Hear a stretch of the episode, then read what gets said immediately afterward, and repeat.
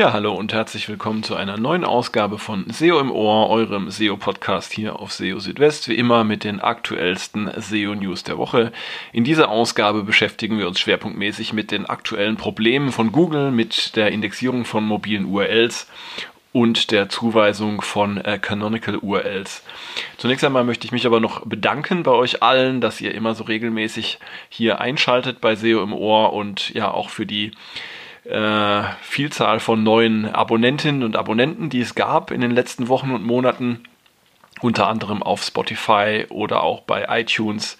Freut mich sehr, dass ihr, ähm, dass ihr euch hier regelmäßig ähm, einfindet und euch von mir über ja, die aktuellen Entwicklungen im Bereich SEO und Google informieren lasst. Und ja, äh, in diesem Sinne, lasst uns gleich einsteigen in die Meldungen dieser Woche. Und wie schon angekündigt, geht es äh, zunächst mal um äh, die aktuellen Probleme, die es bei äh, Google gibt bezüglich Indexierung mobiler URLs und der Zuweisung von Canonical URLs.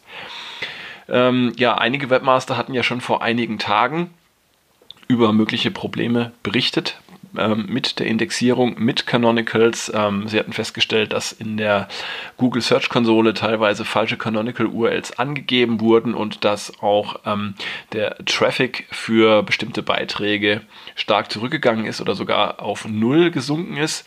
Und äh, ja, jetzt ähm, in der Nacht von äh, gestern auf heute hat Google dann auch tatsächlich über das ähm, offizielle Search Liaison Twitter Konto ähm, eine entsprechende Bekanntgabe gemacht und äh, geschrieben, dass derzeit an zwei Problemen gearbeitet werde.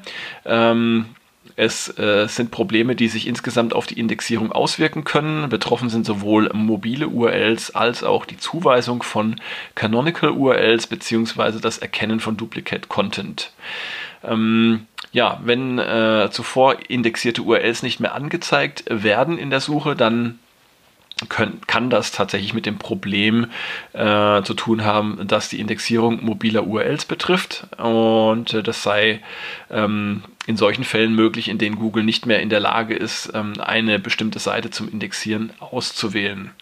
Wenn äh, andererseits das Problem mit der Zuweisung von Canonical URLs greift, dann können äh, betreffende URLs in der Search-Konsole als äh, Duplicate markiert werden, ähm, während die jeweils von Google ausgewählte Canonical URL davon abweicht. Ähm, die schlechte Nachricht ist, dass ihr als Website-Betreiber gar nichts machen könnt, um äh, ja, dieses Problem selbst zu beheben. Google hat mitgeteilt, äh, man arbeite hart an der Behebung der Probleme und werde darüber informieren, wenn es eine Lösung gäbe. Ich habe zwischendurch mal ein bisschen geschaut auf Twitter. Ähm, hat zum Beispiel äh, Glenn Gabe darüber berichtet, dass ähm, jetzt für einige Websites der Traffic schon wieder nach oben geht, die vormals Probleme hatten. Sieht also stark danach aus, als ob hier schon ähm, tatsächlich ähm, erste Problemlösungen vorliegen.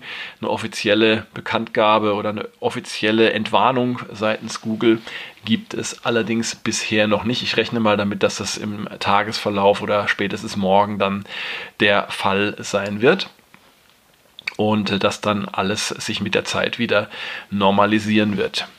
Anderes Thema und zwar ähm, ist das vor allem für ja, die Einzelhändler und Einzelhändlerinnen unter euch interessant. Ähm, ich hatte ja schon vor einiger Zeit darüber berichtet, dass äh, Google kostenlose Einträge in der Shopping-Suche ähm, eingeführt hat, allerdings zunächst nur innerhalb der USA. Das Ganze sollte auch so ein bisschen Unterstützung sein im Zusammenhang mit der Corona-Krise, ja, weil viele Läden äh, mussten ja schließen und ähm, ihre Aktivitäten dann eher auf ähm, den Onlinehandel verlagern, sofern das möglich war. Und ähm, ja, jetzt äh, gibt es die Ankündigung, dass diese kostenlosen Einträge in der Shopping-Suche ab Ende Oktober in weiteren Ländern Europas, Asiens und Lateinamerikas zur Verfügung stehen sollen. Unter anderem auch in Deutschland. Das heißt für euch, ihr könnt dann eure Produkte kostenlos in den Suchergebnissen bzw. im äh, ja, Shopping-Tab anzeigen lassen. Einzige, das Einzige, was ihr dafür tun müsstet, wäre euch, äh, sofern noch nicht erfolgt, im äh, Google Merchant Center zu registrieren und dann dort die kostenlosen Einträge zu aktivieren. Und dazu müsst ihr einfach dort im Merchant Center in den Bereich Wachstum, Programme, Plattformen auf Google springen und das dann dort entsprechend einstellen. Bezahlte Shopping-Anzeigen werden weiterhin wie gewohnt ausgespielt. Da gibt es also keine Änderungen. Ja, jetzt ein eher grundsätzliches Thema und zwar können Änderungen am Website-Layout SEO-Effekte haben. Ja, und zwar auch dann, wenn die Inhalte an sich und die URLs auf eurer Website ähm, sich nicht ändern, wenn die gleich bleiben. Beispiel, ihr habt eine WordPress-Website und verwendet äh, plötzlich ein anderes Theme Schon das kann unter Umständen dazu führen, äh, dass sich bestimmte Inhalte, ähm, inhaltliche Strukturen, muss ich ja sagen, ändern, wie zum Beispiel die interne Verlinkung, ähm, ja, das Menü, andere Dinge. Und all das äh, kann tatsächlich auch ähm, Einfluss nehmen auf die Rankings in Google, auch wenn die Änderungen jetzt ähm, auf den ersten Blick vor allem optischer Natur sind. Ähm, das Ganze wurde thematisiert im Webmaster Hangout vom 25. September und äh, ja, ähm, da ging es eben darum, dass ähm, Änderungen am Layout On-Page-Faktoren wie zum Beispiel die Verwendung von Seitentiteln, die interne Verlinkung oder auch das Bereitstellen von zusätzlichem Kontext äh, für Beiträge betreffen könne und sich dann dabei entsprechend auch auf die Suche und auf die Rankings auswirken ähm, kann. Und äh, man sollte sich eben nicht darauf verlassen, ähm, dass nur wenn äh, die Inhalte und die URLs gleich bleiben, dann auch alles andere, was ähm, die Suche betrifft, unverändert bleibt. Also ähm, der Tipp an dieser Stelle lautet, ähm, im Zuge solcher Layout-Änderungen immer sehr viel testen, äh, möglichst kontrollieren, was sich tatsächlich dann ändert ähm, und äh, ja, gegebenenfalls dann nochmal nachsteuern, um dann keine ungewünschten Überraschungen zu erleben. Besonders spannend, und jetzt kommt eine neue Meldung, fand ich ähm, in dieser Woche die Ergebnisse einer Studie, die ähm, von einem Marketingdienstleister durchgeführt wurde. Und zwar haben die untersucht, in äh, wie vielen Fällen Google ähm, in den Suchergebnissen tatsächlich die auf Webseiten hinterlegte Meta-Description ähm, verwendet. Ähm, ihr wisst ja, dass äh, Google die Meta-Description äh, verwenden kann, aber nicht verwenden muss. Ähm, je nach Suchanfrage und ähm, an, auf Basis anderer Faktoren kann es tatsächlich sein, dass Google die Description für die Snippets dann selbst erstellt und zum Beispiel aus dem ähm, Seitentext generiert. Und ähm, also das Hinterlegen einer Meta-Description ist keine Garantie dafür, dass Google die dann auch tatsächlich für die Suchergebnisse verwendet. Ähm, die Größenordnung, die dabei rauskam, die hat mich dann aber tatsächlich auch überrascht. Und zwar schreibt Google in den meisten Fällen die Meta-Description um und zwar in über 70% der Fälle. In der mobilen Suche sind es 71%, auf dem Desktop sind es 68%. In Summe, ähm, weil eben auch ähm, häufiger auf, äh, in der mobilen Suche gesucht wird als auf dem Desktop, sind das dann ähm, mehr als 70%. In der Studie wurden Suchergebnisse für 30.000 Keywords äh, betrachtet. Und äh, ja, also nur in etwa 30% der Fälle kam dann die jeweilige Meta-Description zum äh, Einsatz. Und ähm, dabei scheint es Abhängigkeiten äh, mit verschiedenen Faktoren äh, zu geben oder zumindest mal Koinzidenzen. So scheint Google äh, die ähm, Description vor allem für Suchergebnisse auf den Positionen 4 bis 6 selbst zu erstellen. Die Autoren der Studie vermuten, dass es daran liegen könnte, dass äh, Google die Klickrate für diese Position verbessern möchte, damit sie mit den Ergebnissen auf den ersten drei Positionen konkurrieren können. Auch beobachtet wurde, dass für häufig gesuchte Keywords aus dem Shorthead ähm, seltener Änderungen an der Description vorgenommen wurden als für Longtail-Keywords. Das kann aber auch einfach daran liegen, dass ähm, die Meta-Descriptions auf Seiten, die auf häufig gesuchte Keywords abzielen, ähm, häufiger eine optimierte Meta-Description verwendet wird und dass Google dann da eben entsprechend häufiger darauf zurückgreift.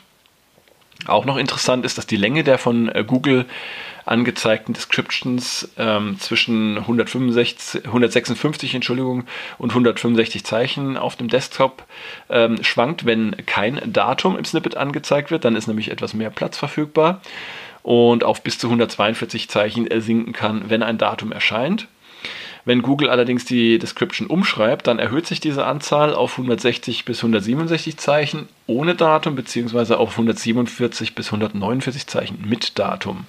Ähm, in der mobilen Suche sieht es dann so ähnlich aus. Auch da ähm, gibt es Unterschiede, je nachdem, ob ein Datum angezeigt wird oder nicht. Und auch bei äh, Descriptions, die Google dann umschreibt, ähm, werden mehr Zeichen im Schnitt angezeigt. Und ähm, das kann auch ein Zeichen dafür sein, dass Google da entsprechend einfach optimiert vorgeht und ähm, den Text für die Description so wählt, dass er eben auch äh, möglichst gut äh, den Platz im Snippet ausnutzt. Ähm, ja, aus den Ergebnissen kann man dann tatsächlich ablesen, äh, dass es sich äh, oder zumindest die, äh, die Vermutung ablesen, dass es sich lohnen kann, ähm, in optimierte Meta-Descriptions zu investieren. Das heißt also, wenn man ähm, gut passende ähm, Meta-Descriptions erstellt, dann kann es sein, dass die Chance, dass Google diese Meta-Description verwendet, dann auch tatsächlich steigt. Allerdings gibt es, wie gesagt, keine Garantie, dass es dann auch so ist.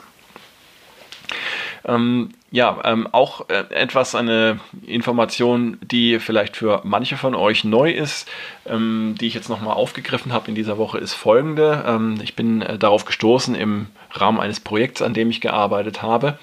Und da habe ich mich zunächst einmal gewundert, warum in der Google Search Konsole ähm, im Leistungsbericht, also dort, wo ihr die Klicks und Impressionen für bestimmte Seiten und Suchanfragen seht, warum dort keine mobilen URLs aufgeführt waren, obwohl ähm, ja, die mobilen URLs ähm, sogar in der Desktop-Suche teilweise erschienen sind. Und ähm, der Grund dafür ist ein ganz simpler und äh, da muss ich dann selber auch nochmal so ein bisschen äh, äh nachlesen und äh, nachforschen.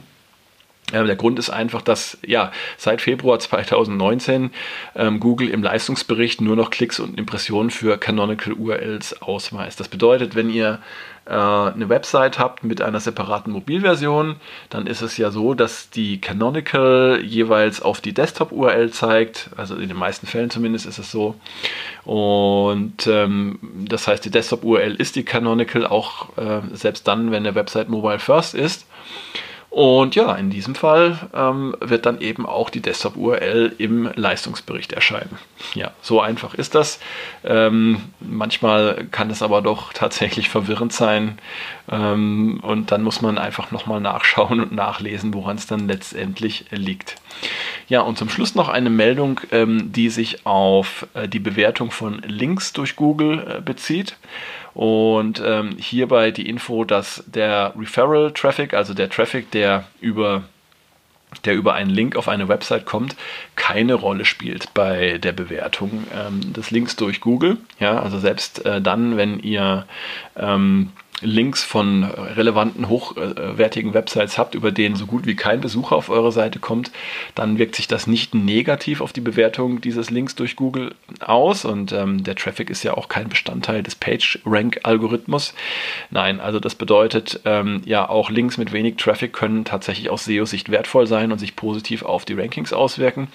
Umgekehrt kann es natürlich auch so sein, wenn ihr jetzt einen, einen schwächeren Link habt, ähm, über den aber aus irgendwelchen Gründen trotzdem sehr, sehr viele Besucher auf eure Website kommen, dann ist es zwar toll, weil ihr mehr Traffic bekommt über den Link, aber der wird euch dann eben äh, für die Rankings ähm, recht wenig bringen. Ähm, aus diesem Grund sollte man also die, ja, die Wertigkeit und äh, den Mehrwert von, von Backlinks anhand verschiedener Dimensionen betrachten. Also einmal, was bringt er tatsächlich für die Rankings und dann, ähm, was bringt er auch noch anhand äh, oder was bringt er an zusätzlichem, was bringt er an zusätzlichem äh, Traffic. Und ähm, ja, diese Kriterien, die sollte man eben immer beleuchten. Ähm, da fällt mir das Beispiel Gastbeiträge ein. Da ist es ja so, hatte ja Google auch schon äh, mehrfach äh, mitgeteilt, dass solche Links normalerweise ignoriert werden von Google. Aber ein Gastbeitrag auf einer ja, populären Website kann euch natürlich trotzdem jede Menge Referral-Traffic bringen und insofern immer noch lohnend sein. Dann würde ich euch aber trotzdem empfehlen, solche Links im, im Voraus gleich ähm, auf No-Follow oder auf äh, Sponsor zu setzen, je nachdem, in welcher Situation ihr euch gerade befindet. Ja, und damit sind wir auch schon am Ende dieser Ausgabe von SEO im Ohr. Ich freue mich, dass ihr wieder eingeschaltet habt und äh, äh, würde mich natürlich äh, noch mehr freuen, wenn ihr dann auch nächste Woche wieder dabei wärt bei der nächsten Ausgabe von SEO im Ohr. Und keine Sorge, in der Zwischenzeit versorge ich euch natürlich auch äh, jeden Tag mit den äh, aktuellsten Meldungen rund um äh, Google, Bing und weitere SEO und Suchethemen. Also dann bis dahin, macht's gut, habt ein schönes Wochenende und auch eine schöne Woche und dann bis bald. Macht's gut. Ciao, ciao. Euer Christian.